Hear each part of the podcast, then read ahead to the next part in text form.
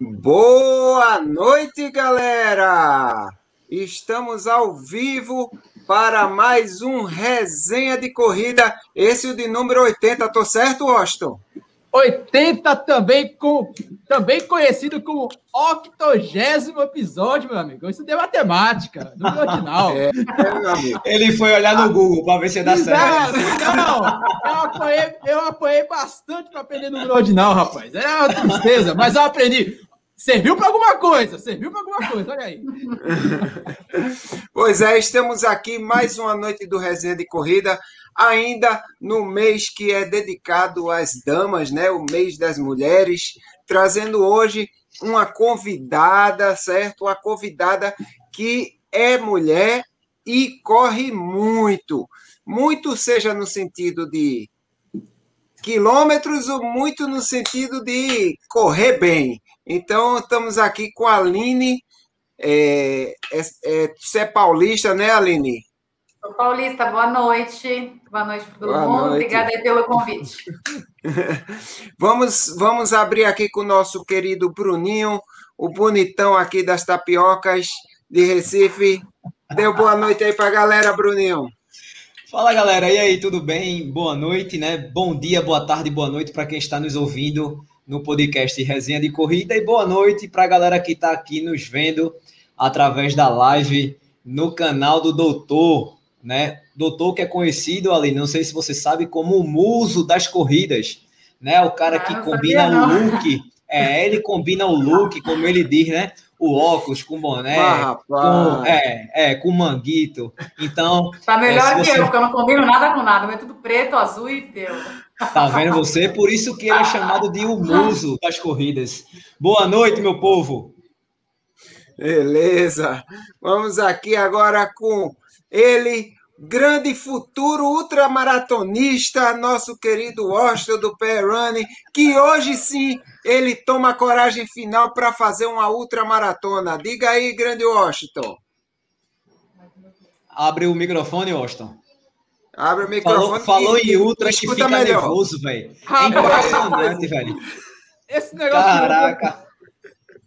Tá complicado, tá complicado. A gente já viu aí que o Sem Caminho do Frio foi adiado para 2022. Então, aquela promessa que eu fiz que eu iria correr junto com o meu amigo Juju ficou guardado para 2022. Então, não, vamos não, ver, né? Não, senhor, não, senhor. Mas em compensação. Esse negócio de ultra, deixa para deixa Bruninho, deixa para Adriano, deixa para Aline. Eu tô fora, meu amigo. Deixa ali. Em compensação, Austin, a gente vai ter desafio das serras, então não venha com essa desculpa, não. É, pois é. Tem desafio, desafio das, das serras, serras tem... aí. Desafio das Serras tem 21, tem 25, tem 27. Dá para se lascar bonitinho e ainda ficar comendo lá esperando o doutor chegar. Doutor, eu já fui seu staff, não reclame, meu amigo. Eu já fiquei cuidando da chave do teu carro. Ai, viu? Beleza. E agora vamos falar com a nossa convidada, que é uma convidada muito especial. Tive o prazer de correr com ela algumas provas. Quer dizer, correr com ela é um é um modo de falar, né? Ela sai correndo lá na frente. Às vezes Era isso que eu ia perguntar, bicho. É muito relativo isso aí, viu? pois é. Então, é, eu me lembro, eu, eu me lembro claramente, eu até botei no meu Instagram há poucos dias, o dia que eu conheci a Aline foi em Bertioga, Maresias, quer dizer, já estávamos em Maresias, né, no final, ela lá na, na praia, com os dois sapatos na mão, ainda faltavam um quilômetro e meio a dois quilômetros para terminar, e ela carregando os sapatos na mão, e eu achei aquilo tão interessante, e gravei, não sei o quê.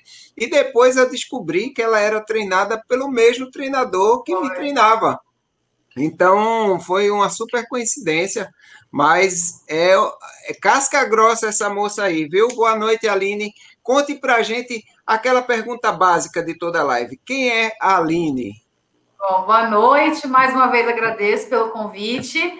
É, bom, a Aline é paulista, né? Eu tenho 34 anos, é, eu trabalho, né? Eu sou, sou bancária, eu trabalho numa, numa, numa, companhia já aqui em São Paulo há quatro anos, e eu gosto de fazer longas distâncias, né? Então, eu sou ultramaratonista, porque quanto pior, melhor, né? Eu gosto de sofrer. Então, eu me encontrei nessa modalidade, e quando estou trabalhando, estou correndo. Então, é um pouco da, de quem é a Aline. Beleza. E Aline, é, me diz uma coisa: o que foi que levou uma bancária a se interessar por romper longas distâncias, correr ultramaratona? Como é que foi isso? Conta aí sua história com a corrida. Todo mundo tem aquela história, né? Aquela coisa romântica do início da corrida. Conta aí pra gente como foi a sua. É, meus pais me introduziram no esporte desde que eu era criança, né? Então eu sempre fiz, fiz balé, fiz natação, aí teve a época de ficar na academia, e eu sempre treinei muito, né? Eu gosto de, de esportes, fiz vôlei, fiz handball, fiz um monte de esportes. E quando eu cheguei na fase adulta, eu corria ali na esteira para aquecer, para fazer musculação, e aí me convidaram para uma corrida, eu aceitei, e aí eu falei, ah, consigo correr 10 se eu consigo correr 10, vou tentar correr 20. Aí eu fui para uma assessoria de corrida e assim eu fui só aumentando as distâncias, porque quando eu cheguei nos 21, eu pensei, se eu faço 21, eu faço 42. E aí, quando eu cheguei nos 42, eu digo que não fui eu, né? Eu não escolhi as ultras maratonas, elas que, que me escolheram. Porque todo mundo sabe a história, eu conheci o meu, o, o meu atual treinador, né? Ele corre muito, e aí ele falou: olha, você tem perfil de ultra né? Eu treinava com ele já, eu lembro quando eu cheguei na assessoria, eu falei, olha, eu quero fazer uma boa meia maratona, é meu objetivo, né? E aí ele, foi me conhecendo, vendo meu perfil e falou, eu tenho perfil para fazer ultra. E aí ele falou, vamos fazer uma Bertioga Maresias, que é essa ultramaratona que acontece, né? É, ela sai de Bertioga e chega em Maresias, mas na minha edição, a prova, a organização estava fazendo a prova invertida, então a gente saiu de Maresias e chegou em Bertioga. Foi a única vez que a, que a organização tentou fazer isso e, não deu muito certo, ficou muito ruim para os apoios das equipes de revezamento, mas foi a minha primeira ultramaratona. E dali para frente eu não voltei mais para curta distância, assim, eu peguei gosto realmente e muito e não é só pela distância em si, mas é todo o processo que tu passa, né, para treinar para uma prova, tudo que acontece, as, as mini transformações diárias que vai acontecer na medida que tu treina é isso que eu gosto, né? E aí eu peguei gosto, e aí quando falam que não dá, aí eu quero que dê, aí eu tento, entendeu? Então foi assim que eu acabei nas ultras, e tô até hoje. Enquanto tiver joelho, vamos correr ultra. Exatamente. Tem a, a, frase famosa da Aline que eu vou passar aqui para vocês, que a gente vê sempre no Instagram dela, né? Que é enquanto enquanto, enquanto há cartilagens, né? Enquanto haverá houver cartilagem, haverão outras. Então. Vou fazer uma camiseta, vou fazer uma camiseta. Eu tenho essa aqui, né, que fala, né, que 26,2, que é a distância da maratona, não são suficientes, né? Eu quero fazer uhum. essa, eu quero fazer a. Enquanto houver cartilagem, haverá outras. Eu gosto realmente de fazer outra, é bem legal. E como é que você concilia a questão do trabalho, assim, e também do fato de assim de ser mulher. Porque muita gente muita gente há pouco tempo a gente sabe que nem maratona mulher corria né? Que o povo dizia não que se ia correr maratona ela vai morrer. Vai desmaiar vai ter um piripaque não sei o que mulher é, é muito mulher não aguenta correr maratona. Aí hoje a gente vê é, a, a, a, uma pessoa como a Aline, que qual foi tua distância lá na BR-135, Aline? Conta aí para o pessoal. Fiz, é, fiz a, a, minha maior distância foi essa prova que eu fiz agora em janeiro desse ano, que foi a BR-135, são 135 milhas, que são 217 quilômetros. Então, essa foi a minha maior distância. E estou treinando agora para ir para os 235, né? Se a prova acontecer em julho mesmo, que é a outra dos anjos, eu vou pretendo, pretendo estar na linha de largada. E assim, é, não é fácil, né? Como você bem disse, até pouco tempo que se falavam das mulheres é que nós éramos capazes de correr até dois, três quilômetros, né? Chegaram a dar esse limite para gente, assim. E, e, aí sempre tem uma ousada, e graças a Deus teve uma ousada, né? Que se vestiu de homem para conseguir entrar numa corrida. E foi assim que conseguimos entrar e, é, é no mundo é, da corrida.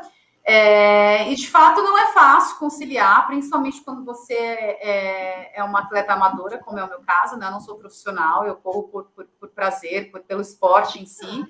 Então, não é fácil conciliar a rotina para treinar para uma ultra, porque os finais de semana os treinos são bastante maçantes. Então, acho que a, a grande virada de chave é quando você consegue ter uma boa organização, né, de tudo isso. É, para conseguir encaixar, obviamente, não deixando de lado as suas prioridades, né? Eu, eu, eu trabalho numa empresa privada, eu tenho lucro para entregar, eu tenho resultado para entregar, metas para bater, né? E eu sou super orientada a resultado, então, assim, é, é isso mexe com o meu brilho mesmo. E, uhum. E eu preciso da corrida para conseguir fazer as outras coisas, né? Então, sem a corrida, eu não sou uma boa funcionária, eu não sou uma boa amiga, eu não sou uma boa pessoa, quase, né? Eu, eu, a corrida me deixa muito no meu centro, então eu uso a corrida como meu escape. Eu não gosto de. Corrida não é terapia, porque é, para terapia tu tem que contar com os profissionais, né? Com os terapeutas, psicólogos. A corrida não é minha terapia, a corrida é uma coisa que eu gosto, mas é onde eu entro na minha caverna e eu consigo encontrar energia para todas as outras coisas. E aí sim eu consigo conciliar, respondendo a tua pergunta, é, conciliar com todo o resto. E me diz uma coisa, é, você que mora em São Paulo, né? É, eu não sei como é que está a situação das ruas de São Paulo. Às vezes que eu fui, que eu, que eu dei minhas voltas por aí, eu vou muito para congresso, corrida tal eu sempre achei um pouco hostil, vamos dizer assim, aquelas, aquelas partes é, do centro tal, são lindas, eu gosto, eu gosto daquele clima urbano de São Paulo, eu me amarro nisso aí, mas eu acho que às quatro horas da manhã, cinco horas da manhã, são a hora que os ultras resolvem sair para é, povoar esses ambientes, é um pouco sinistro. Como é que você concilia o fato de de ter que treinar é, com os perigos que a cidade oferece?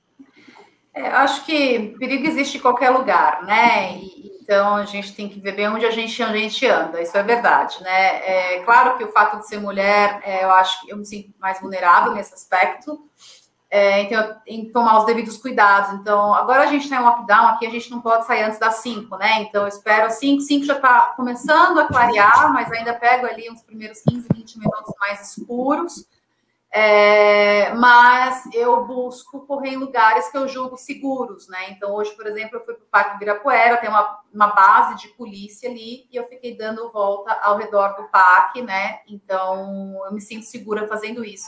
Para as longas distâncias, né? Dificilmente eu faço longas distâncias dentro de São Paulo, né? Esse final de semana que eu fiz uma loucura, eu quis, quis fazer 45, eu tracei uma rota e fui correndo, mas eu já saí durante o dia, já saí às seis e meia, mais ou menos, já estava claro.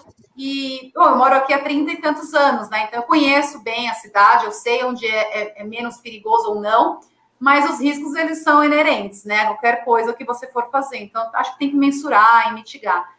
Mas, de maneira geral, quando eu faço é, treinos mais longos, eu vou para lugares fora do centro da cidade, né? Então, aqui a gente tem outros percursos para treinar, principalmente treinar subida.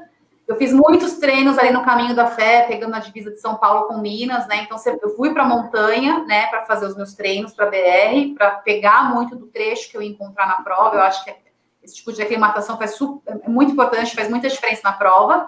E claro, né, a gente conta com, a, com, com, alguns amigos, né? Que a gente, a gente. O Ultra ele tem a carreira solo, mas ele, ele acaba andando em bandos, né? Porque a gente vai se reconhecendo. Uhum. Então, é, os, encontro, né? E, e às vezes é, calha de os meus amigos terem os mesmos treinos que eu, e aí a gente consegue montar, muitas vezes o próprio treinador ele monta uma base, né, onde ele fica ali para ajudar todos os atletas, e a gente faz ali o laboratório dos ultras, então é super legal. Então, eu acabo contando com isso, né? Porque muitas vezes é, é, é, difícil nesse aspecto, sim. Então, a gente vai achando alternativas para fazer aquilo que a gente gosta. Beleza. Washington, tem gente no chat ou não tem, Washington? Tem, cara, tem sim. Vamos lá logo mandar um abraço aqui diretamente de Wolfsburg, da Alemanha, nosso amigo Akira Fuka, Fukamashi. Eu ainda vou falar o nome dele sem errar esse trava-língua. Grande Akira, um abraço para ele. Mandar um abraço também para Priscila Gomes, que está aqui conosco, diretamente de João Pessoa, José Mário Solano, o imorrível José Mário Solano das Corpas, diretamente de Ribeirão, meu amigo Valdério Leal, também está aqui o Wilton Silva, tá minha amiga do peito, a minha, a minha irmã, a, a minha irmã postiça, Lidiane Andrade, do Papo Corrida, também está aqui diretamente da Paraíba, Josean Souza, e Sandra Nunes, diretamente de Carpina, mas está aqui do ladinho, está aqui do meu lado. Então, um beijo para um beijo para Sandra, oh, um beijo. Mas eu gostaria é. de fazer uma eu gostaria de fazer uma pergunta para essa grande ultramaratonista. E ela, ela falou de algo bastante relevante aí. Vocês estão falando algo bastante importante, que é essa adaptação dela é, nas, nas longas distâncias. E eu li, quando o Adriano falou que iria trazer uma ultramaratonista virada do Moy de Quenta, que tira onda tudo, eu vi que, eu vi que há artigos científicos, inclusive, falando sobre isso, que é, as provas com, com longas distâncias é, é até mais, é, digamos assim, adaptáveis ao corpo do o corpo da mulher, porque a mulher tem uma estatura menor, tem um peso menor, ter, e ter até a, a questão da fibra muscular. É, vocês, o, o, o treinador chegou a falar isso para você? Você já sabia disso? Ou você realmente já observou algo desse tipo, dessa natureza no seu corpo, por exemplo? Porque, tipo, é, a gente que é homem, às vezes despiroca, sai na frente assim, sai correndo, daqui a pouco tá passando três, quatro mulheres assim do lado da gente, principalmente nas maratonas. Então, é algo a se pensar, né, Adriano? É ou não é? Olha, eu vou ser honesta, assim, eu nunca li nada a respeito, né? E todos os recordes, né, tanto para maratonas quanto para ultramaratonas, né, os mundiais, eles são de homens, né? Não, é, os tempos dos masculinos, eles são mais baixos do que os tempos femininos. Então, na prática, né, eu nunca vi essa a teoria que tu está dizendo ela ser aplicável, para ser bem honesta, né? É, então, e, e, quando eu estou na, na prova mesmo, na corrida em si, eu não vejo essa diferença, né? Então, eu acho que você sai, uma prova mais longa, você tem que saber administrar a tua saída, né? Então, não adianta você é, correr muito forte no começo, você tem que administrar toda a distância. Eu acho que isso é um, é um grande aprendizado e leva-se tempo para aprender isso, porque você tem que gerenciar a tua ansiedade e tudo mais.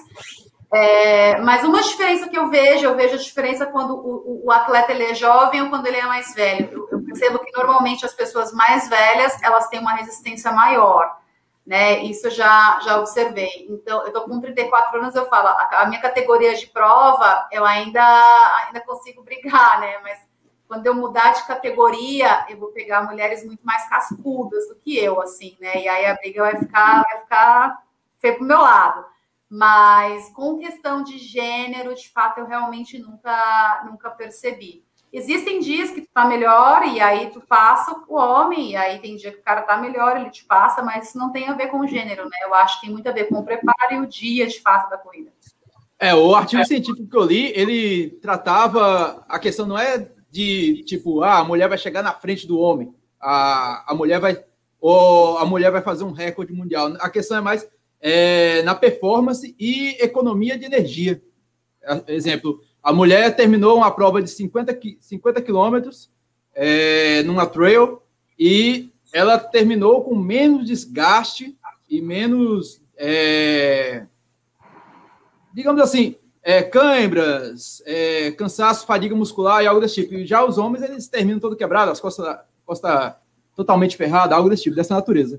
A mulher sabe dosar melhor o, o esforço que ela está fazendo. Acho mais eu ou menos acho isso. Que a gente pode pensar que a gente para. Bom, não tenho filhos, né? Não posso nem falar sobre, sobre isso, mas eu acho que, que a mulher ela, ela é um pouco mais resistente à dor, né? Eu acho que aí sim a gente pode entrar numa esfera onde eu, eu, eu, eu acredite de fato, né?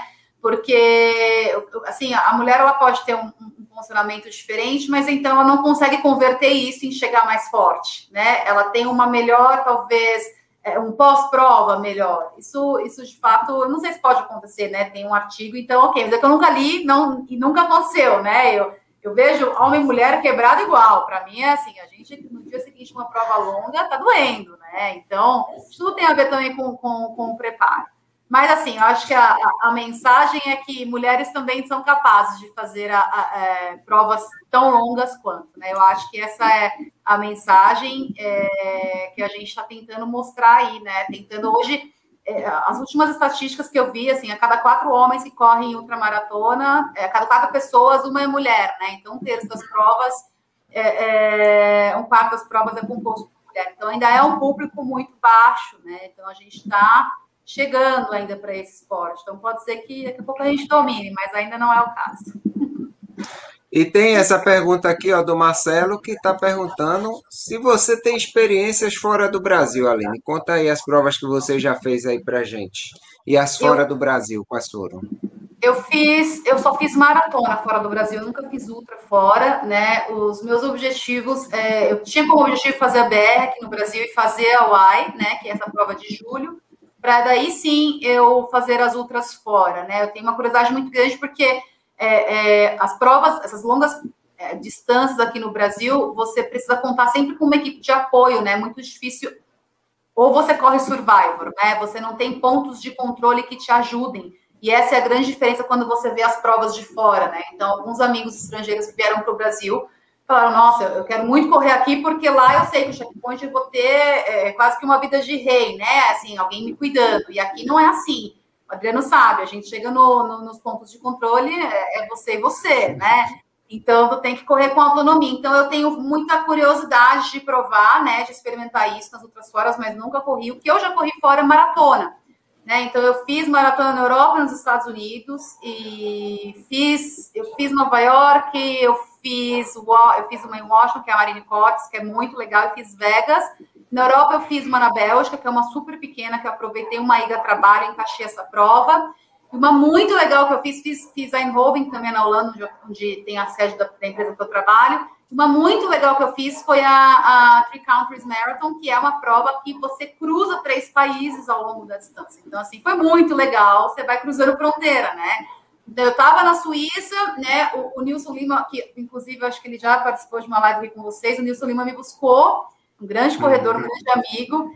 E ele me buscou em, na, na, Suíça, a gente foi até a Áustria de carro, da Áustria a gente pegou o que é o, o, ônibus, né? Que é o transfer, lá era um, era um, era um barco, então a gente pegou um Bolt, cruzamos, chegamos na Alemanha. Então a largada foi na Alemanha, e aí a gente veio correndo, voltamos, passando Suíça, chegamos na Áustria. Foi incrível a prova, assim, é uma prova que eu super recomendo. Eu gosto de prova fria. E, aliás, eu quero fazer uma pergunta que quero saber se a outra do frio é frio de verdade. Que eu gosto de correr no frio. Olha! no Sudeste. O que é frio para você, Aline? É, era isso que eu ia falar. É bem é relativo, né? O que é, o que é frio para você? É 10 graus. 10 graus é frio oh, é, então deixa para lá. Passado, não é frio, não. É, ano, ano retrasado, ano passado não teve, ano retrasado a gente largou com 14 graus. Porém, chegamos com 35, 36 Nossa. graus. Então não é bem do frio pior, assim, né? né? Porque você pega essa, essa, essa subida térmica também destrói o atleta, né? Assim, é terrível. Não, durante o dia, durante o dia ela chega, ela chega para 30 e tantos graus e é, é aquela prova que você vê, vê a fumacinha no chão. Aí não, é. é mais ou menos isso. Aqui eu não pode. eu aqui... sofro muito com calor, né? Eu não sei correr bem no calor, assim. Eu tenho melhorado, tenho treinado mais em períodos mais quentes para ver se eu tenho, eu tenho uma pressão meio baixinha, assim, né? Então vai subindo o calor, eu vou, eu vou morrendo, assim. Então, para mim é muito difícil frio. Eu falo, eu, eu, gosto de prova gelada, eu gosto de frio. Aqui, Aline, é incompatível fazer 10 graus numa prova, porque quando faz 12 já neva. A gente já, já sabe disso. Quando 12 graus já está nevando, já está caindo geada. Então, para não chegar nesse ponto, é o mínimo que você vai pegar uns 15 graus, 14, e olha lá. É, se mantivesse é, uns 15 já seria legal. Às 5 da manhã. Às 5 da manhã na largada. A gente largou Quando larga em Garanhuns. 4 horas da manhã a gente largou, tava, tava essa, essa temperatura. E como eu acho que com menos, um pouco menos de 5 quilômetros começou a chover, então a gente foi, foi muito beneficiado, né? Querendo ou não, mesmo estando frio, ainda choveu. Agora, depois, o calor foi é, de lascar, literalmente. É, é absurdo mesmo, de verdade. É, na BR agora, a, a, primeira BR que eu fiz, eu fiz ela em dupla para conhecer o caminho. A sensação térmica estava dando 45 graus, assim, eu desidratei demais. Mesmo bebendo água, não consegui suprir, sofri. Depois, depois vai caindo a temperatura, eu vou melhorando. E aí você entra na prova e vai, mas o calor eu realmente não sou muito adepta.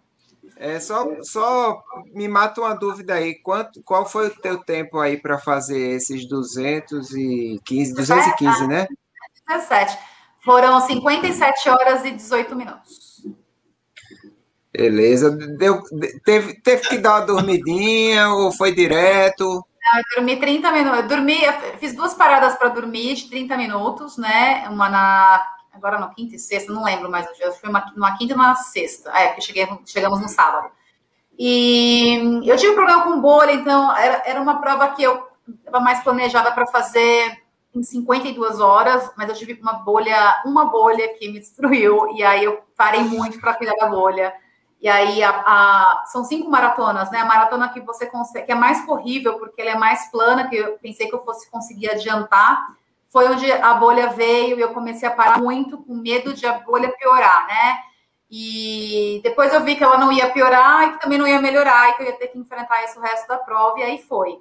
Mas então foram 57 horas com as paradas para comer, né? E para dormir durante 30 minutos. Que não é bem uma, um dormir, né? Você fecha o olho assim, mas dá para descansar. E, e, quando foi que você desistiu do seu pé? Porque, assim, é, vamos ser sinceros, né? Porque quando uma mulher resolve correr ultramaratona, ela desiste de ter um tenho pé. Todas... Ah, não, não, senhora, eu tenho todas as unhas, meus, meus pés são lindos. Todas as unhas, as unhas nos pés estão sempre esmaltados. Mas na prova, também não caiu, não, não caiu unha minha na prova. O meu problema foi com bolha mesmo. E a minha dica, né? Eu acho que tem que ser unhas sempre muito curtas, né? Então, acho que essa é uma, é uma dica.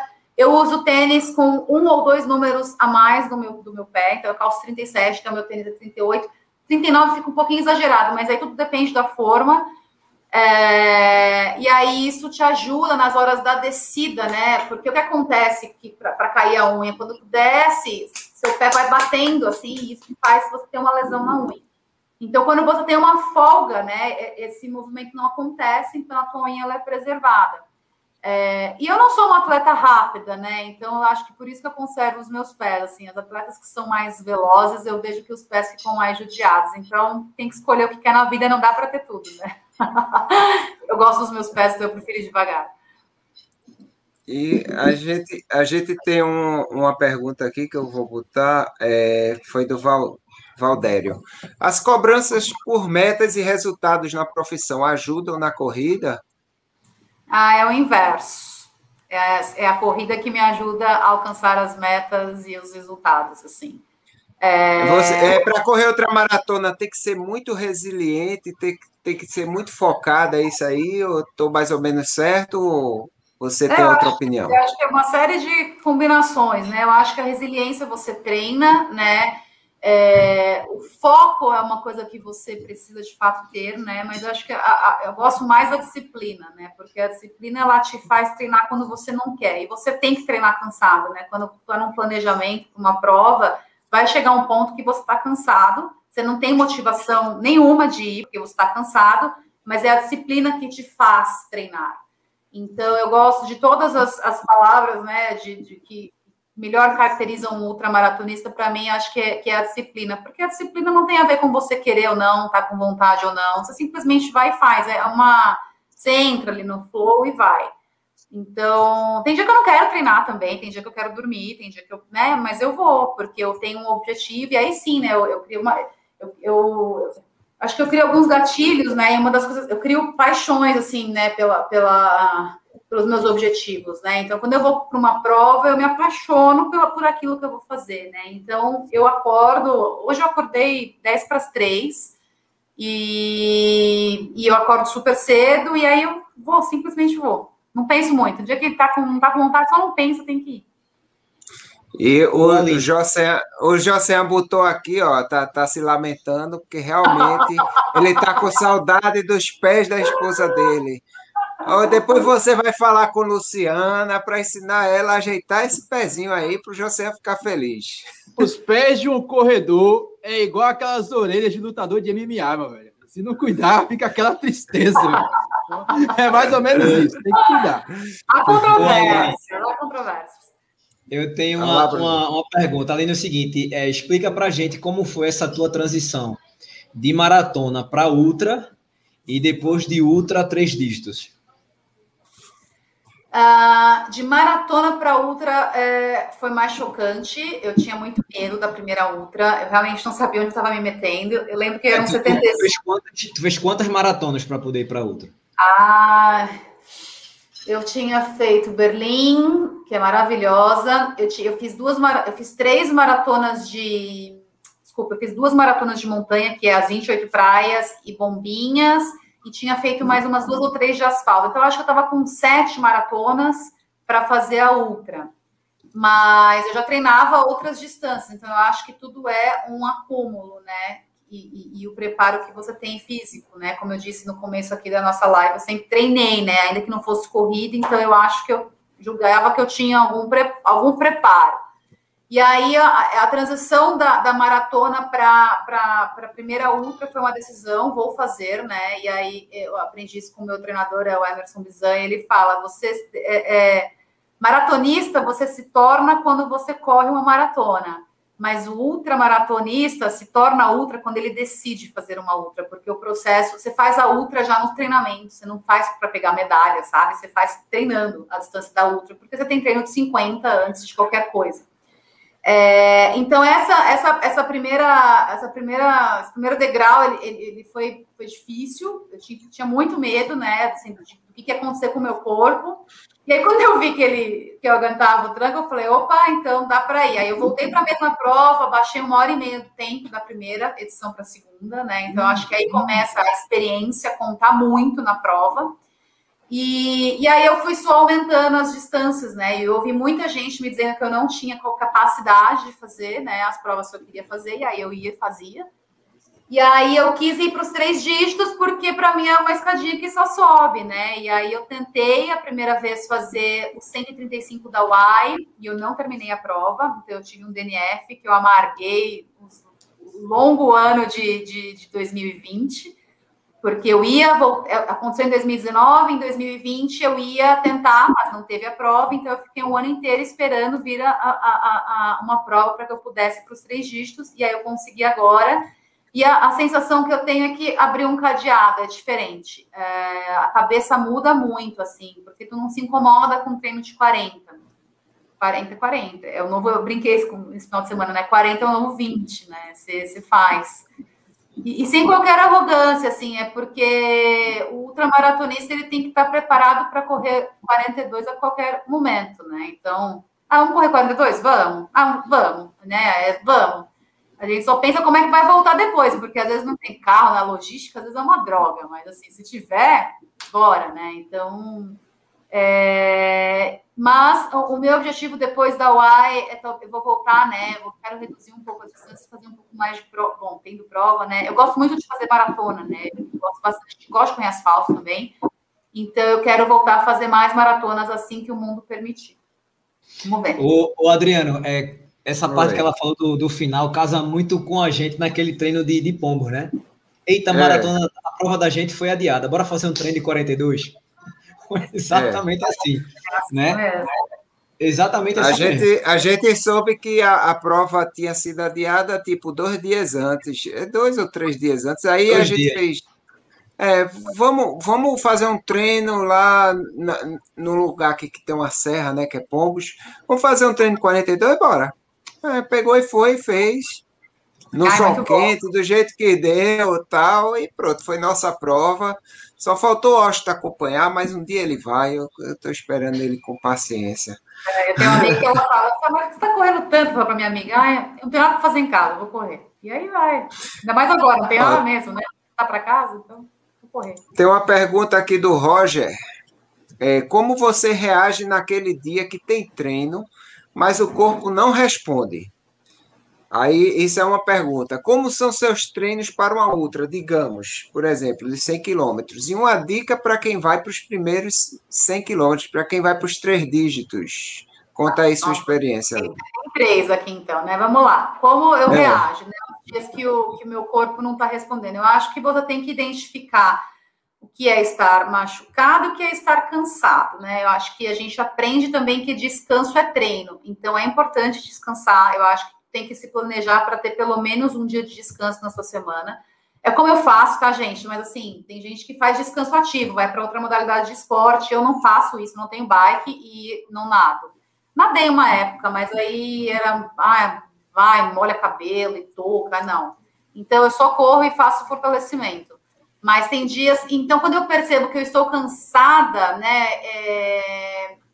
bom, a linha é fina, né, porque às vezes você tem que treinar cansado, né, mas você tem que ver qual que é o ponto que está passando esse desgaste que é desnecessário, né? Então, assim, o descanso ele é importante, né? É, então, tem momentos que o teu corpo ele não, ele não vai responder da forma que você imagina, mas que você olha e percebe, não, eu consigo terminar a distância, ainda que eu tenha que um pouco mais devagar, mas hoje eu tenho. Aconteceu comigo treinando para 135, eu lembro que eu estava em Porto Alegre, eu fui para fazer os 42 da prova, eu acabo usando muita prova como treino, e bateu os 21, eu tava assim, exausta, né? Eu tive uma semana no meu trabalho, eu viajo muito trabalho, né? Eu tive uma semana assim, super exaustiva, tava cansada. E aí eu falei, e a prova de Porto Alegre, né? Você passa pelos. A chegada dos 42, ela é. Você passa. É, são duas jotas. 21, exatamente. Então, assim, a tentação de você ficar naquele lugar ela é absurda, né? Eu vou parar aqui. E aí eu falei, não, mas eu tô treinando para uma prova de 135 quilômetros, então ainda que eu termine em 6 horas, né, que é o horário corte da prova, eu vou terminar porque hoje eu preciso fazer isso com o meu corpo. E aí eu fiz. Então, isso a experiência te ajuda, né? Você vai aprendendo a, a ouvir o teu corpo quando você precisa descansar, quando você precisa insistir, mas de maneira geral, se tu não tá num dia de entregar muita performance, eu acho que a ideia é você reduzir e simplesmente terminar a distância, porque treino bom é treino feito, sabe? E aí me ajudem a lembrar aí as demais perguntas, né? Aí, Sim, é... ele perguntou a preparação de uma prova para 100 e mais ou menos você já falou, você usa provas menores, né? Faz, deve ter os, os longões, né? Tem os longos, é importante cuidar muito do fortalecimento, tá? Eu já tive muitos problemas, assim, com algumas inflamações quando eu pecava no fortalecimento. Então, não pequem no fortalecimento. Façam fortalecimento, façam alongamento e cuidem da alimentação.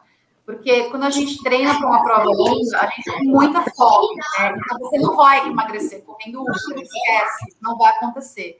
Tem que cuidar do que você come para você não ganhar peso, mas principalmente porque o que você come vai te ajudar numa recuperação muscular, e no dia seguinte você está pronto para correr mais uma pancada, né? Então é isso, você tem que correr num nível de conforto e fazer que a sua vida é, se organize, né, de uma forma que você consiga no dia seguinte treinar novamente. Então, essa é a minha dica, e é, e é assim, é um pouco de, do que eu faço, né? É, e não só para os três dígitos, tá? Isso é para qualquer distância, na verdade, gente. Assim, a, a, o que muda do, dos dois dígitos para os três dígitos é basicamente um número, né? Porque o que muda do 95 para o 100? Nada, né? Então, é uma dica para longas distâncias ou para provas que exijam, de fato, é, é, resistência. É, tem uma pergunta aqui, ó, da Sandra Nunes, a nossa equipe Shoja de Recife. É, o que você come para fazer uma ultra, Aline? Quer saber o seu cardápio? Antes Por exemplo, nessa. É, é, fale um pouco do antes, fale um pouco do durante. Por exemplo, essa de 217 quilômetros, o que é que você levou para dar uma comidinha? Levou uma macarronada, uma pizza? Ou... Conta aí para é, Eu, eu, sou uma, eu sou bem caxias, assim, né? Então, se tem nutricionista, eu vou no nutricionista, né? não faço dieta sozinha, por exemplo, né? Porque eu sou o tipo de pessoa que precisa disso. Então, eu fiz um estoque de glicogênio, né? Então, eu tinha carboidrato na minha, na minha dieta. Então, é a linha que eu me adaptei. Já testei outras linhas e dá resultado, mas é, é para mim o que funcionou melhor é essa linha. Então, eu como de tudo: proteínas, carboidratos, boas gorduras. Eu evito açúcar e frituras, evito. É, e esse foi o meu preparo, né? Seis meses, né? né estocando o glicogênio de fato. É, e durante a prova, eu testei todo o cardápio né, para a prova durante o meu treino, porque o grande medo né, de todo atleta é comer algo que te tire da prova, né? Que te faça passar mal ao ponto de você não conseguir concluir a prova, que você comeu alguma E tem muita história assim, né? Então, mas de maneira geral, é, é a base de. Eu, eu, eu, eu, uso gel bem no começo, mas depois eu como frutas, eu, gosto muito de frutas ácidas líquidas, muita hidratação, né? É, e alguns é, tomo whey, tomo esse tipo de coisa durante, durante, durante prova também. É, e chega um momento em que você não consegue mais comer, né? E aí você tem que comer o que desce. Então é legal uma prova de 50 horas, né? Você também levar o que você gosta. Então é, a maioria das nutricionistas sempre me perguntou: mas o que você gosta de comer? Ah, eu gosto muito de castanha, sou a louca da castanha. Então a gente vai levar castanha para a prova, porque na hora que você não quer comer, te colocam algo que você gosta, você consegue ingerir. Né? Mas essa foi uma prova, por exemplo, que eu não saí da dieta, porque o meu medo era tão grande de comer algo que eu não estava acostumada, né? Num lugar que eu não conhecia passar mal, então eu fiz o cardápio ali. Mas se tu parar em restaurante, você encontra um monte de coisa para comer, hambúrguer, pizza. Quando a gente pega, eu, eu gosto muito de Encarnazes, né? E ele come, ele, ele, ele pede pizza para comer durante as lutas, né? Porque precisa da injeção de calorias. Mas não foi a linha que eu segui, mas eu treinei também para isso. Tudo se treina, né? Treina tudo. Eu falo que eu treino até a cervejinha antes da prova, porque aí tudo tem. Aí pronto. É aí eu pra, treino para vocês terem uma ideia, né? Ali falando, eu, eu, lembrei de uma coisa. Quando é, Michael, que já esteve aqui com a gente do, do canal Corredores, ele foi fazer o Sendo Frio. Eu me encontrei com ele na Maratona Internacional de São Paulo. Aí a gente conversando, ele, pô, bicho, quem diria, né, que o meu treino de hoje da maratona é um treino curto para mim. Ele tinha vindo tipo 60, 70. Aí eu disse, pô, então hoje vai de regenerativo, né? E tal. Eu disse, não, hoje é o mais lento que eu puder. Eu tenho que fazer hora e tal. Então agora não tô ligando para nada e tal. Então, tipo, a mentalidade muda totalmente, né? Para quem não, não, não tá acostumado com isso ainda, tipo, é você se acostumar, entre aspas, a correr lento, a fazer hora, porque numa outra não tem como, pelo menos para nós, meros mortais, né? Não tem como você fazer o que você faz no, numa, numa prova comum de asfalto e tá, é totalmente diferente, né? até porque é outro, é. outro objetivo. Então a galera que, que quer ir para outra começa a treinar um pouco mais lento, né? e é alguma coisa que eu costumo falar assim, é foco e disciplina. Então, nem sempre vai estar motivado, nem sempre quer levantar da cama, é, vai pedir para chover para não sair de casa. Então, é isso. Mas eu acho que. Mas é verdade mesmo. É semana retrasada, eu acho eu ia treinar, eu acordei e começou a chover. Os rapazes era tão bom que não parasse de chover. Aí eu fiquei uns cinco minutos na cama, disse, não, mas vamos embora. Fui, tomei banho e fui treinar. Tipo, quase 5 horas da manhã. Né? É, fora os dias, pronto, né? Quando a gente foi fazer essa prova, que Adriano falou, que a gente fez o treino de 42, é, a, gente, a gente ainda aproveitou e pegou uma corrida virtual. Disse, não, bicho, bora pelo menos pegar uma virtual para poder. Isso, vou fazer uma virtual e vamos fazer nosso treino Rapaz, a gente acordou, era 2h50 da manhã. Ah. Começar, aí a gente viajou, né? Foi para uma cidade aqui próxima de Recife. Dá o quê? 50 minutos, né, Adriano? Mais ou menos. 45 é, 50 minutos. 50 minutos de carro, é, mais ou menos. Para poder começar escuro. Então não achem que é simples, que é fácil. Agora, uma coisa é fato. A sensação quando você acaba de superação de é surreal, velho. Então, por mais que a gente fale o quanto é, é, massa, o quanto é foda aqui, a gente não vai conseguir dizer ao pé da letra o que, o que de fato a gente sente, né? É tipo, é você parar, olhar para trás e assim, porra, bicho, eu corri 50 quilômetros, 60, 100. É olhar para o horizonte e dizer, poxa, eu, eu vim de lá e vou para lá. Teve uma hora que a gente fez isso, não foi, Adriano? A gente é. subiu numa parte lá, vice-lost. A gente disse assim, bicho, a gente tava ali naquela turbina eólica ali ó para onde a gente vai.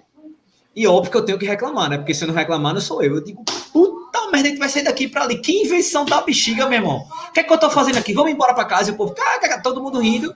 E no final deu certo. Mesmo o Will errando 15 quilômetros, a gente conseguiu fechar certinho, porque ia dar 60 ou mais.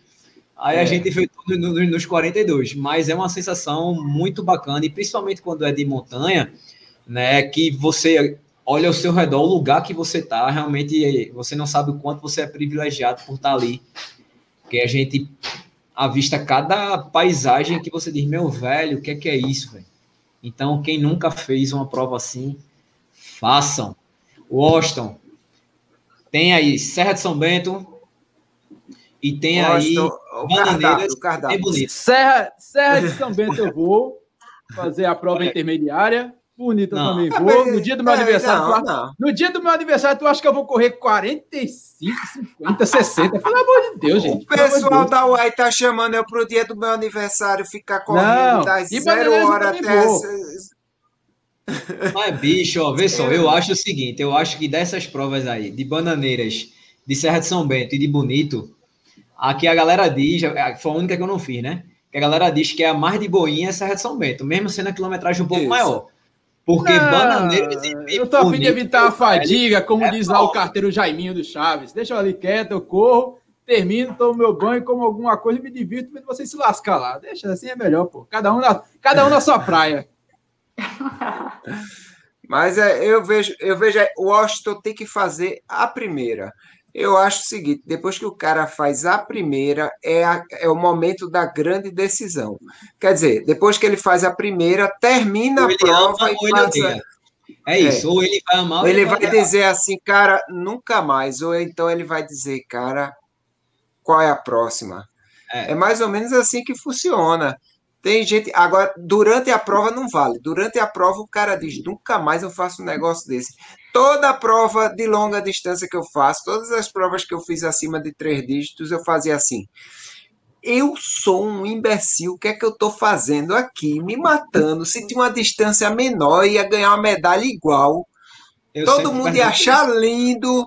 Eu ia fazer minha filmagem, ia estar já ali comendo um galeto, tomando um, um, um copo de Danone, o que fosse. Mas estou aqui nessa, nesse perrengue aqui. Mas quando vem a hora de se inscrever, aí. Não, eu tenho uma regra, né? maior. né? Eu... Toda prova eu falo, o que é que eu estou fazendo aqui? Puta não, merda. Eu tenho uma regra, né? Eu não decido nada em dia de prova, né? Porque às vezes, quando tu vai muito bem, tu se empolga e já quer outra, né? E eu não tomo decisão em dia de prova. E eu sempre falo isso. Hoje não é dia de decisão. Então, quando tu tá muito mal também, que você fala, não quero mais. Imagina, eu já fiz prova, pensando como é que eu ia chegar lá e falar pro meu treinador que eu ia desistir da vida de corrida. Eu falei, não, vou chegar lá, eu vou contar para ele que não dá, não nasci para isso. Fui pensando no discurso, o caminho inteiro, né? Imagina. Mas aí eu aprendi que eu não tomo decisão no dia de prova, porque no dia seguinte tá tudo bem. Aí no dia seguinte você pensa se vai fazer de novo, se vai fazer outro e tudo mais. É, mas eu vou te falar que essa prova de 200 quilômetros eu terminei querendo fazer ela de novo. É, foi uma das primeiras vezes que isso aconteceu, então, assim, zero trauma, foi uma prova perfeita, assim. Né? assim eu mas eu acho que sabe por que foi, Aline? Pelo fato de você ter tido essa bolha no pé, ter aumentado em torno de 5 horas o que você tinha planejado. Então, eu acho é, que foi por isso. Sempre falo, né? Sempre acontece alguma coisa na, na, na tua primeira, na primeira maratona, no meu primeiro né, três dígitos, que faz tu querer voltar, né? Para arrumar. Sempre acontece. Foi a, foi a mesma coisa de Adriano na, na, na, primeira dele, não foi, Adriano? Não, Adriano, tá na tá 120, né? Foi. É. Adriano, a tá primeira vez que eu fiz, é, eu fiz assim, eu vou fazer em 18 horas. Eu falei para Bruninho, eu acho que vai dar umas 18 horas e 120 quilômetros, de boa, tranquilo, não sei o quê. Aí, Aí eu disse, um não, perrengue lá não. todo. Perrengue eu, todo, eu, eu fiz em 25 22, horas.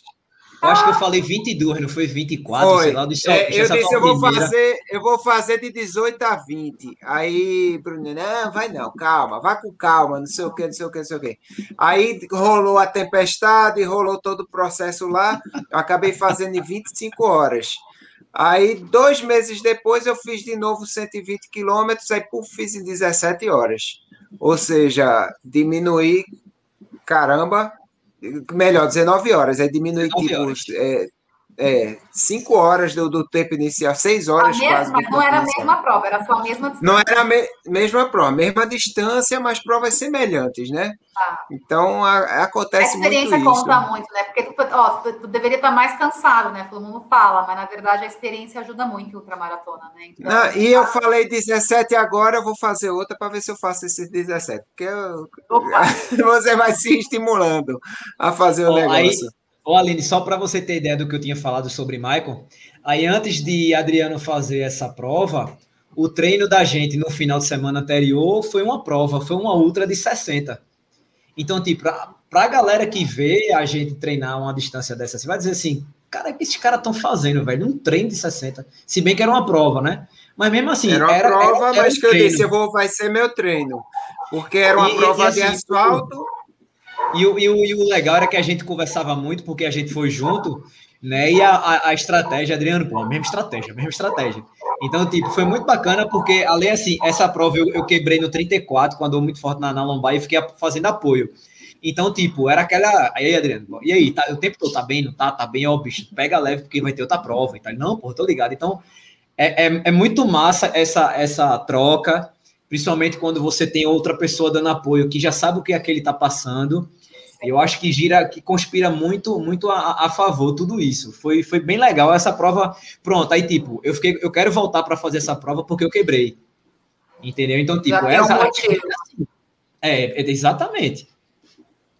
É, dá o estímulo para você voltar. Tem alguma e prova dos sonhos, Aline? Né, né, Adriano? Sempre subida, é. vamos mandar. É, foi, foi o que eu disse lá nessa prova de 60. Olha, tudo bem que é asfalto, mas toda subida, caminhada, que é o que eu vou fazer na prova de 120. E eu respeitei isso aí direitinho, fiz tudo certinho, deu tudo certo. Vai, Aline, fala a tua prova dos sonhos aí. Ah, é, a é uma prova que eu sempre quis fazer, né? Então, a minha prova dos sonhos é, é a. É, eu queria muito fazer, mas estou estudando ainda a Keys 100, que é na Flórida. São 100, 100 milhas, é uma prova de 160 quilômetros, mas é muito. E eu tava vendo os cortes, eu falei, nossa, tem alguma pegadinha aqui, porque tá fácil esse corte, né? E aí eu descobri que a prova ela é muito úmida, então já não sei se é muito indicada para mim, mas é uma prova maravilhosa, que tenho muita vontade de fazer. É, e tem algumas provas em Portugal, né? Eu não conheço Portugal, mas eu quero muito. A gente falou, né, Adriana? É, é... Portugal. Portugal tem muita prova boa, tem Estrela Só, tem, tem a Oh, meu Deus! Você conhece essa prova? O nome da prova é Oh, meu Deus. Dizem que você, no meio da prova, você faz Oh, meu Deus! Oh, meu Deus! É uma das provas mais famosas. Depois você pesquisa essa prova, você vai ver. É uma prova muito, muito, muito famosa lá. Então, tem muita prova legal. Para você que gosta de calor, vou sugerir a Badwater, lá no, no, nos Estados Unidos. Está fora, tá fora, tá fora, tá fora. E qual a prova, a prova que você mais gosta de fazer? Assim, todo mundo tem suas provas queridas, né? As provas que você. Né? A BM, minha queridinha, é. eu falo a BM é... são os dois dias mais felizes do ano, é o dia da BM, assim. É a, a BM é a Bertioga Maresias, né? Para quem é. não, não sabe. É, é, eu gosto muito da UAI, eu acho que a UAI tem uma energia muito diferente, muito especial, então é uma prova que eu gosto muito, e toda vez que eu Desde que eu estive lá, se eu não fui correr, eu fui fazer apoio. É uma prova que eu gosto bastante. E se a gente for falar de maratona, não dá para não falar de Nova York, né? É a rainha das maratonas. E eu tô, eu tô com uma inscrição que eu não sei. Agora eu vou participar de um novo sorteio, mas eu, eu teria uma inscrição para fazer agora a edição dos 50 anos, né? Que, nossa, é imperdível.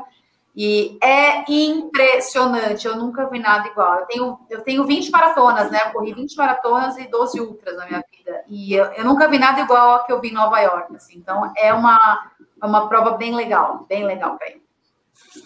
É, isso aí todo mundo fala, né? É uma prova que morro de vontade de fazer, um dia farei, se Deus quiser. eu, nem, eu, nem, eu nem tenho tanto, tanto assim, porque o pessoal bota sempre Boston, né? Boston, Boston, porque o cara se classifica. É, e tem aquela coisa da conquista para chegar lá, né? Mas é uma prova a, das majors, duas que eu tinha muita vontade de fazer é Nova York e Berlim. Eu também. Berlim é legal. As duas. Maravilhoso. São, tá? são duas provas assim. Eu, eu tudo eu quero fazer Londres, eu quero fazer ah, é, é, Todas, mas essas daí eu acho que são queridinhas, assim. Eu acho que um dia eu farei, se Deus quiser. É, se a, esse corona vai acabar para gente, a gente chegar lá. E você está treinando como aí no corona? Está tendo nenhum lockdown? Estão fechando os parques, não é isso, Aline? Está tudo fechado, a gente está em São Paulo na fase emergencial vermelha. É, então, desde o ano passado, eu montei um quarto de treino, né? Então, na minha casa, treino na minha casa, né? Todos os meus fortalecimentos, então eu tenho os pesos, os elásticos, então eu faço aqui. E eu corro, eu tenho saído para correr, né? Com todos os cuidados, né? Respeitando aí a, a, as normas e tudo mais, as orientações, mas eu tenho saído para correr. De, eu, uso, eu gosto de usar o buff, né? Para me ajudar na máscara, eu, eu gosto mais do buff. E, e é assim que eu tenho feito e continuarei fazendo. Washington, fala aí como é que está a situação aqui em Recife, dá aí um, um, um, um parecer aí para o pessoal como é que está a situação, que para o pessoal saber, aqui a gente está semi-lockdown, né? Semi-lockdown, fala aí. É, aqui a gente está numa quarentena que não está sendo. Ah, que, se eu for dizer que a turma está respeitando a quarentena, nossa, que respeito que está acontecendo, está todo mundo usando máscara, está todo mundo em casa. Não, não tá. A gente, é, vou ser não tá. Mas é, a gente está numa situação crítica também. Os leitos de UTI, infelizmente, eles estão bastante saturados. Eu mesmo tive um colega que trabalha comigo e trabalha comigo na minha empresa, mas ele sofreu uma situação parecida é, de precisar de um leito UTI e ficou visitando hospitais até conseguir um lá no, no próprio Cabo Santo Agostinho. O cara saiu, tava no Cabo, o cara saiu em Recife, foi em Jaboatão, saiu para depois de ficar, depois de rodar duas cidades, ele voltou para o Cabo e conseguiu um leito UTI. Então a situação está muito complicada. As pessoas, eu acho que ainda não, não se tocaram nisso. Eu, é uma pena. Mas dá para treinar ainda. Eu mesmo estou treinando fortalecimento aqui em casa. Antes da live mesmo, fiz meu fortalecimento aqui em casa. É, os treinos, treinos isolados, treinos cada um, cada um por si, ou então, pelo menos, é, tomando aquelas, aquelas, aquele distanciamento necessário durante os treinamentos. Então, a gente tem que fazer o papel da gente, a parte da gente, para que a gente volte a pensar em provas. A gente, na semana passada, a gente fez um ano do cancelamento, do adiamento da primeira prova aqui da gente, que foi a Maratona das Praias. E na semana que acontecesse um ano de adiamento, a, a Corja... Já informaram, né? Informaram que 2022, 2021, infelizmente, a gente ainda estava sonhando. A gente lembrou que é. em janeiro a gente fez uma live aqui com o Sacha, e o Lula meio que soltou um spoiler. É, Maratona das Praias não vai dar, mas dá para sonhar com 100 km do frio. Mas a gente também não esperava que é, essa montanha russa ia acontecer tudo isso novamente. A gente meio que está repetindo os mesmos erros de 2020 e sofrendo as mesmas situações e com um vírus que evoluiu. Enquanto a sociedade não evoluiu, o vírus evoluiu e a gente está sofrendo. Pois aí. é. É. Vamos fazer aqui, é vamos pra... fazer aqui um, um joguinho de adivinhação. Só Fala aí, logo, só para o pessoal ter ideia, a gente está com 97% dos leitos né, da rede pública e 92% da rede privada, né? É, de ocupação. Eu recebi aqui agora no do Google, a Gazeta do Povo colocou que hoje morreram 1.383 pessoas e mais de 49 mil casos em 24 horas. Ou seja... Mas é, é tá veja né? só, minha experiência médica diz o seguinte, que acima de 90% não tem, não tem leito, meu amigo. No, acima de 90% é quem morreu. É quem morreu ou recebeu alta que já vai entrar outra pessoa. Então, passou de 90%, você pode considerar que não tem leito. Então, é mais ou menos isso aí. Vamos fazer aqui o, o joguinho da adivinhação, ver quem acerta. Washington, próxima prova vai rolar em que mês? Aqui no Brasil. Que dificuldade, velho. Assim, para mim, eu, você deve estar tá sonhando aí com, com Patagônia. Serra de São Bento. Serra de São Bento. Aqui em Pernambuco, Gladnation. Você acredita que Serra de São Bento sai fielmente? Eu Cara, acredito. Não, não respire, não, responda. Eu torço. Acreditar, acreditar não dá para acreditar porque a gente vive, a gente está vivendo semana a semana. Eu estou torcendo, estou torcendo Isso. muito porque a secura é grande, a vontade é grande e quem organiza as provas do desafio das serras a gente a gente bota a mão, mas assim, já, é, infelizmente sabe, né? não depende do organizador. A gente vê isso, infelizmente não depende do organizador e a situação como é programada certas restrições acabam ferrando o próprio organizador da prova. A gente viu aí é, semana passada o Fernando da UAI, que estava aqui conosco, a gente trouxe ele, ficou aquela felicidade 300, toda. Né? Ele ficou indignado com a forma que a prova dele foi adiada. Então, assim, a boa vontade, os cuidados é, dos organizadores, principalmente aí da Serra de São Bento, Desafio das Serras, eu boto a mão no fogo.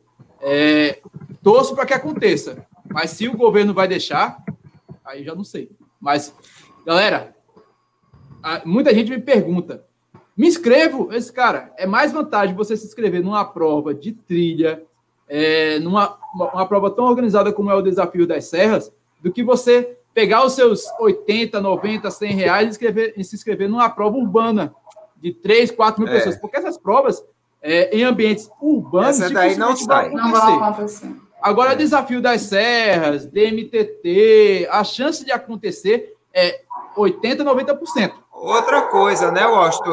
É um circuito de quatro provas anuais se não acontecer, meu amigo, você desloca de data, desloca para outra etapa. Prova, é você não vai perder. Eu perdi o raciocínio. Eu iria falar justamente isso. Você não vai perder a tua inscrição. Você pode simplesmente deslocar para a próxima etapa. Teve gente que estava inscrito. É, eu, eu, tinha conhecidos que estavam inscritos na etapa de Bonito em 2021. Ele antecipou para Bananeiras em 2020. Então, você não vai perder a sua inscrição. Fique tranquilo. É isso aí. Isso a gente e, pode e garantir. Tu, Bruninho? Estaremos não, cara, em São eu, Bento, Bruninho?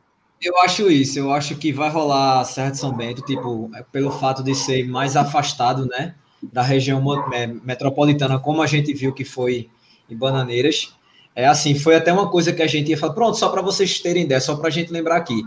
Quando a gente fez a prova de pipa, a gente se sentiu mais seguro no evento do que na noite Muito anterior mais seguro. na cidade. Do que na então, cidade tipo, passeia para jantando à noite. Foi. Exatamente. Então, é, a gente viu lá as pessoas se cobrando, coloca máscara, não sei o que, o tempo todo o pessoal falando. É, em Bananeiras foi a mesma coisa, a quantidade muito mais reduzida do que Pipa. Pipa realmente naquela época foi a primeira grande prova do Brasil. É, a gente, no meio da pandemia, Pipa fez uma prova com 800 pessoas. E a prova foi bem redonda, né? Então, tipo, o desafio das serras é dessas que a gente é, faz e, e, e que está aqui com a gente e tal, de todas que já tiveram, eu acho que é mais fácil de acontecer. Talvez, como a gente já teve né, é, o, o, adiamento da, de, da etapa de Fernando Noronha, eu acho que, que Noronha, para rolar, vai demorar um pouco. Mas as outras três etapas eu boto mais fé. Noronha é, Noronha é bem complicado porque a restrição lá é bem mais rigorosa, né? Isso. Ser uma eu, ilha, eu vou, essas coisas. Eu vou te falar uma coisa. Eu ainda acho mais fácil rolar Serra de São Bento e Bananeiras do que rolar Bonito. Só porque eu é em Pernambuco. Que, eu acho que bonito, bonito já é dezembro, já é uma nova história. É, eu, é, eu quero crer, crer isso. Também, é, mas aí... se fosse para apostar dessas três, eu apostaria primeiro nessas duas. É, a, até a porque tua, a gente viu, a, a gente viu muito bem é que ano passado rolou, né? né? Exatamente. Ano passado as duas então, rolaram. Em julho, eu acho que é, sai. Eu acho, eu acho que sai que também. Sai. Mas se não sair, eu vou treinar igual. Agora vamos fazer, vamos fazer o, o, outra, outro joguinho de adivinhação. Doutor Corrida corre na Patagônia, sim ou não? Corre. corre. E Rapaz, Bruninho? Eu acho que vai. Vai ser, vai ser aos 45 Daqui a três tempo, semanas, viu? Daqui a três é, semanas. Mas eu acho que vai. Agora, um conselho, amigo. O Austin já. Ah, certo, vai.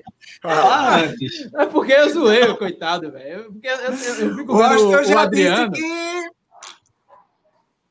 Mas o Bariloche que eu, disse, eu falei brincando, é, é aquela brincadeira, aquela brincadeira gostosa de maldade, mas é. eu falei, ó, se você, é mais fácil você passar pelo bairro de San Martín do que São Martin na Argentina. Ou passar pelo é. Bariloche, que todo mundo aqui conhece o Bariloche na BR-101, passa pelo Bariloche é porque ali. Porque Bariloche, aqui em Recife, Aline, é um lugar assim divertido, assim, para homens, homens que querem se divertir, sabe? Então, aí ele disse que é mais fácil eu passar lá perto do que no Bariloche da Argentina. A gente tem Buenos Aires aqui também, velho, caso você queira fazer uma escala. eu já fiz. Eu já fiz um treino com o Sandra indo para Bariloche, indo para Buenos é, Aires. O Adriano, Adriano, coloca aí, por favor, esse comentário de Seja Ultra. Ele colocou aí, ó, que a, no, Rio Grande, no Rio Grande do Norte o lockdown está em todo estado. É, hoje, né, para a galera que não sabe ainda, as inscrições para a Serra de São Bento foram abertas hoje. Hoje. Então, é, então eu acho assim que para a galera abrir hoje, mesmo o estado estando em lockdown, é porque alguma carta na manga os caras têm. Isso. Eu, eu, confio, eu confio no poder da vacinação e que dê uma, é, é, a situação melhore um pouquinho, se Deus quiser. O Adriano, ah, velho, a, gente, a, gente, já está com vacinação no Recife. É, a gente já tá quer falar agora, utilidade para a partir dos 64 anos. Eu acho que daqui para lá, velho. mais. É, Isso. Serra de São Bento, tá filé, velho. Eu acho que a gente fazendo a nossa parte, acontecendo tudo certinho, vai rolar bonitinho. Assim, a região da Borborema, Potiguar, é linda, velho. Eu vi as fotos. E eu vi o vídeo também de Adriano. O Adriano foi para essa edição, acho que foi, foi em São 2019. Bento? Não, não, não. São Bento foi não. Não, ele foi para Pacoti, pô. Pacoti, isso. Pacoti. Pacoti, que é onde eu quase morro cozinhado. É, mas quase que você quase não morre, Adriano. Você, você deve ser um gatinho com sete vidas. Rapaz, porque... é, eu vou repetir tá aqui. Correndo, é. Eu vou tá repetir aqui só para. Vou repetir aqui só para a Aline se ligar nesse quase morrendo. A gente começou o treino da semana retrasada. Com, semana passada, com 200 metros, esse cidadão quase morre. Levou uma queda, meu amigo. Com 200 metros. o pior foi o grito dele: Porra! porra! É mania de cair no início do treino, rapaz. Que é para dar o sangue durante o treino. Você tem que entender. Não, agora foi, foi por pouco, não aconteceu uma coisa mais, mais séria, mas foi, foi foda. Olha só, ah, eu vou botar aqui a última pergunta para a Aline, para a gente se despedir dela, que já estamos chegando na nossa hora, que foi a pergunta que o Roger mandou que disse que fez o caminho da fé em 2018, sofreu, normal, né? Boa parte da BR-135 é por ele. Qual o ponto da BR que é mais difícil ou complicado? Tipo ah, a Serra do Caçador, sua logística? A Serra do Caçador não achei mais difícil, subi bem. A serra que eu tive mais dificuldade foi a que a gente sobe ali para a Porteira do Céu, é, é uma subida bem chatinha, assim, tem que parar para buscar fôlego mesmo. Então foi a mais difícil. E a logística da prova ela não foi complicada porque o carro, é, o caminho, né? O carro passa no caminho. Então a minha equipe de apoio estava dentro do carro, né? Então eu, eu corri leve, sem mochila, a maior parte do tempo. Choveu na minha edição, então à noite teve dois trechos do percurso que o carro não passava porque tem, tinha muita lama. E aí eu corri com autonomia, mas eram trechos muito curtos, né? Assim, menos de uma hora dava para fazer. E aí o trecho final também, mas aí o trecho final foram os piores 20 quilômetros. Acho que foi a parte mais difícil, mas aí você já tem o acúmulo, né? Da, dos 200, do cansaço, da privação de sono, do sol, do frio, de tudo que aconteceu. Então, os 20 quilômetros finais, você quando sai de Consolação e chega em Paraisópolis, foi a parte mais difícil da prova, que não dava para andar, né? Mas dava para correr, isso eu descobri. Às vezes dói andar, não dói correr. Aí comecei a correr, aí cheguei. Ah, isso acontece ah, muito. Você dói para andar, para correr não. Mas tem que, às vezes a cabeça, né, te atrapalha um pouco, enfim. Mas o caminho é lindo, o caminho da fé é muito especial. E eu já tinha feito como peregrino, né? Eu tinha feito 120 numa peregrinação em quatro dias, aí eu fiz em dupla e aí eu fiz solo. E ano que vem a prova vai acontecer, as inscrições estão abertas. Eu acho que para a modalidade de solo tinha muito atleta e o, o, dono da prova, que é o comandante Mário Lacerda, ele acho que interrompeu por um período, mas tem inscrição ainda para várias modalidades da prova. É, e eu vou como apoio, né? Eu vou fazer o apoio do meu apoio, que fez esse ano, então a gente paga apoio com apoio, porque não é fácil, né? Você ficar ali com alguém se é, dedicando é, para é você. Não é fácil. Pensando por você, te dando comida, te cuidando, né? Então, então eu né, estarei lá. Estarei lá dando apoio. Mas tem que ser apoio, não, não, é apoio porque abandonou a prova, não, rapaz. Tem que ser apoio no início, não vem com história, não. Washington, tu tem uma pergunta aí para a Aline para terminar? Ah, cara, a gente falou aí, a mulherada tá aí virada no modo de e eu queria saber, para ela fechar essa live bacana, afinal, o tema foi esse. Mulheres estão aí dominando as outras maratonas, então qual dica você dá para essas mulheres que estavam aí nos acompanhando na live ou está nos ouvindo diretamente no podcast Resenha de Corrida? E qual a dica que você daria para essas mulheres que estão querendo é, participar de uma outra maratona, de estrear numa, numa prova acima dos 42 quilômetros? É, eu acho que independente da distância, né, é, eu acho que as mulheres elas têm que se dar devida importância, né? Acho que tu tem que saber que tu é importante, que os teus objetivos importam. Então, a mulher ela tem dupla jornada, às vezes tripla, né? E quando ela se decide se desafiar, ela precisa organizar muito bem isso, porque ela tem outros papéis na sociedade que ela cumpre, né? Como profissional, como mãe, como filha, como esposa, enfim. Então, eu acho que quando você decide fazer uma prova, né, de longa distância, principalmente, você tem que saber que você vai precisar se dedicar, né? É, e aí não desista quando você, né, de fato, é, é, se, se, decidir se desafiar, não desista, né? Vá até o fim, né? Coloque isso como um sonho, como uma meta. O ser humano ele vive, tipo, eu, eu acho que quando o ser humano ele tem projetos, eu acho que são um baita de um combustível, né? Então faça disso de fato seu combustível, mas não desista no meio do caminho, porque vai acontecer de tudo para você não fazer a prova, para você não terminar, para você não conquistar o seu objetivo, principalmente porque é, a, a vida é corrida para todo mundo, né? Todo mundo tem muitas responsabilidades. Mas é, pensando na mulher, né? Eu acho que é isso. Se dê a devida importância, né? Ache algo que você goste, se é 5, se é 10, se é 100, 200, né? Não tem certo e errado, não tem mais ou menos, melhor, pior. Acha aquilo que te dê prazer de verdade, faça, né? Faça de verdade. Crie esse compromisso com você antes de qualquer outra coisa, né? Eu acho que é sobre você com você mesma, assim. Então, não é sobre você com mais ninguém, é você com você mesma. E honre isso, né? Vá até o fim. Essa é minha dica. Beleza. Pois é, vamos dar aqui as palavras finais, Bruninho. Diga aí o que, é que você pode deixar aí no fim da live para gente.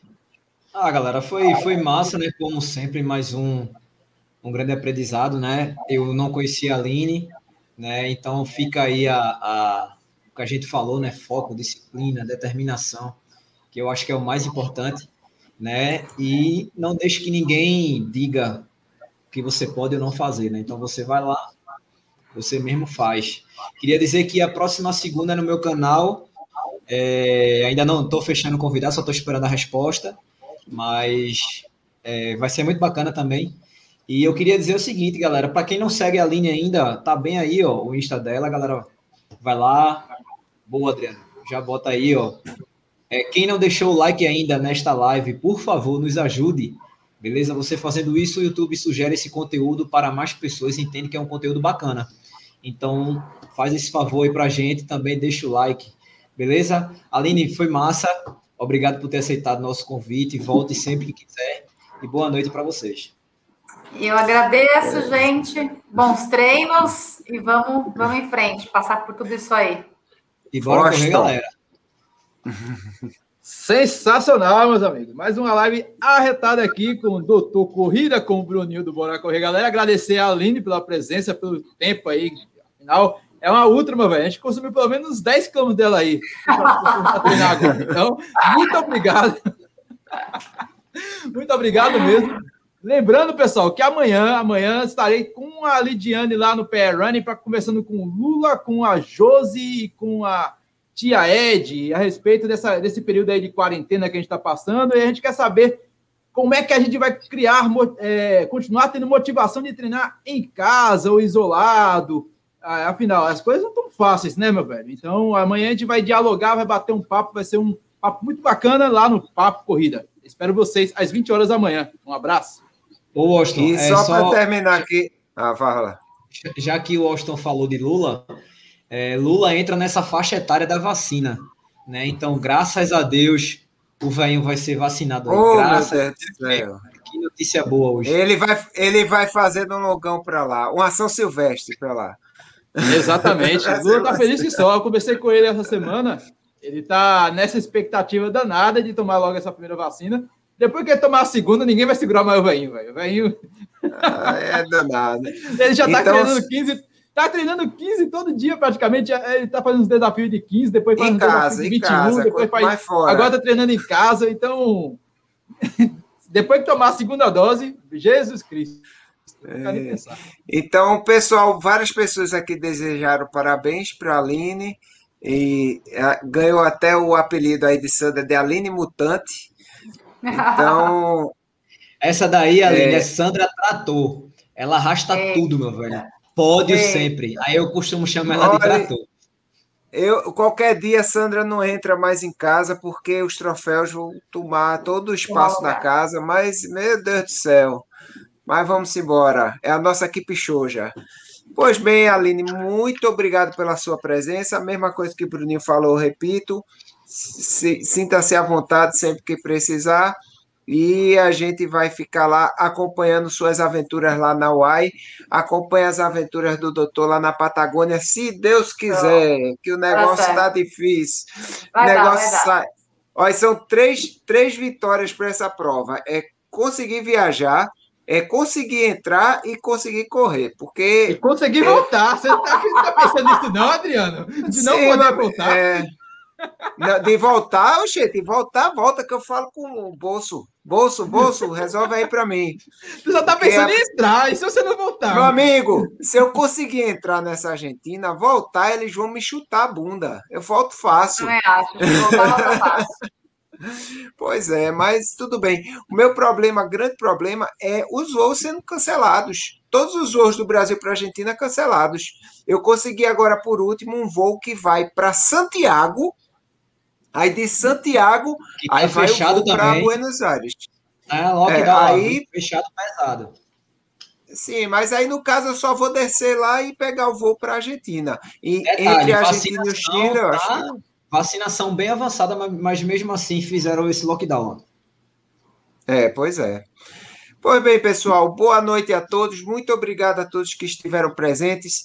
É, se inscreve aí no canal do Pé Running, no Bora Correr Galera. Se inscreve aí no Insta de Aline também. E estaremos juntos na próxima semana no canal do Bora Correr Galera. A partir de amanhã, essa live está no podcast Resenha de Corrida, em todos os agregadores, até na radiola da sua vovó, se você duvidar. Então, até mais, pessoal. Boa noite a todos.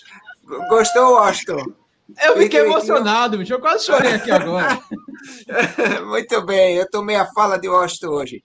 Boa noite a todos e até mais, pessoal.